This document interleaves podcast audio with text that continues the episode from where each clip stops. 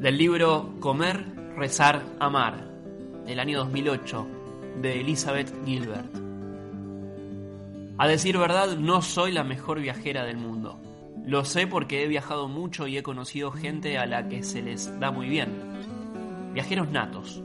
Algunos son tan robustos que podrían beberse un par de litros de agua en una alcantarilla de Calcuta sin ponerse enfermos.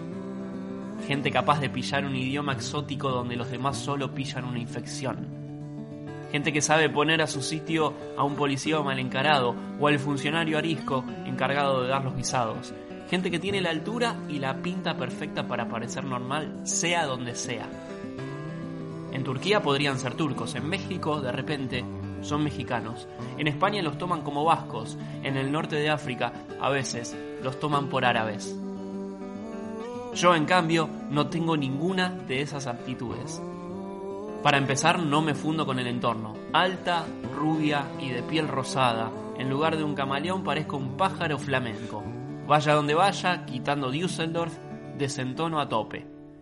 Cuando estuve en China la gente se me acercaba por la calle para que sus hijos pudieran verme bien, como si fuese un animal escapado de un zoológico. Y los usodichos niños, que nunca habían visto nada semejante a una persona de piel rosada y pelo amarillo, a menudo se echaban a llorar al verme. China tenía eso de malo. Se me da mal, o mejor dicho, me da pereza documentarme antes de un viaje. Y lo que suelo hacer es plantearme en un sitio a ver qué pasa. Cuando se viaja así, lo típico es tirarse horas en una estación de tren sin saber qué hacer. O gastarte muchísimo dinero en hoteles porque no te enterás absolutamente de nada.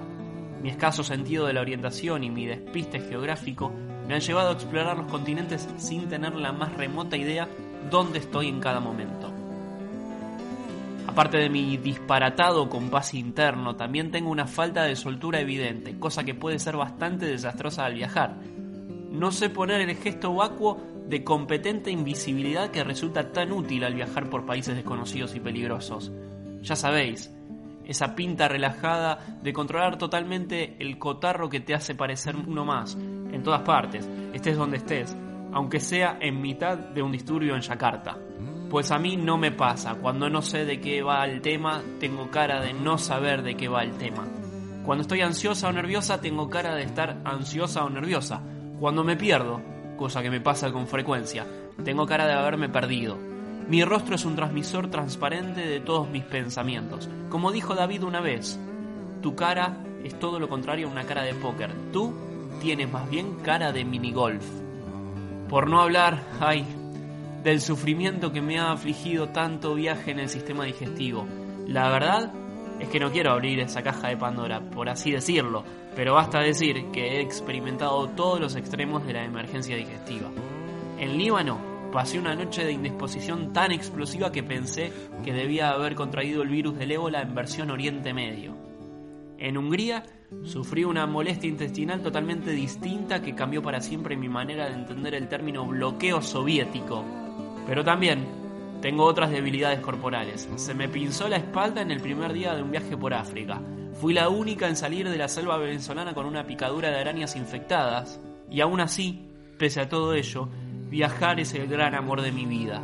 Siempre he pensado desde los 16 años, cuando me fui a Rusia con lo que había ahorrado cuidando niños, que todo gasto o sacrificio son válidos con tal de poder viajar.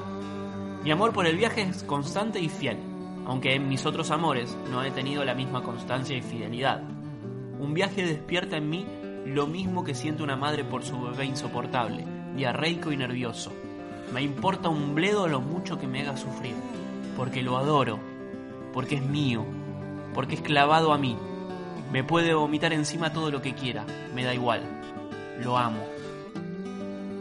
Este es un fragmento del libro Comer, Rezar, Amar, del año 2008, de Elizabeth Gilbert.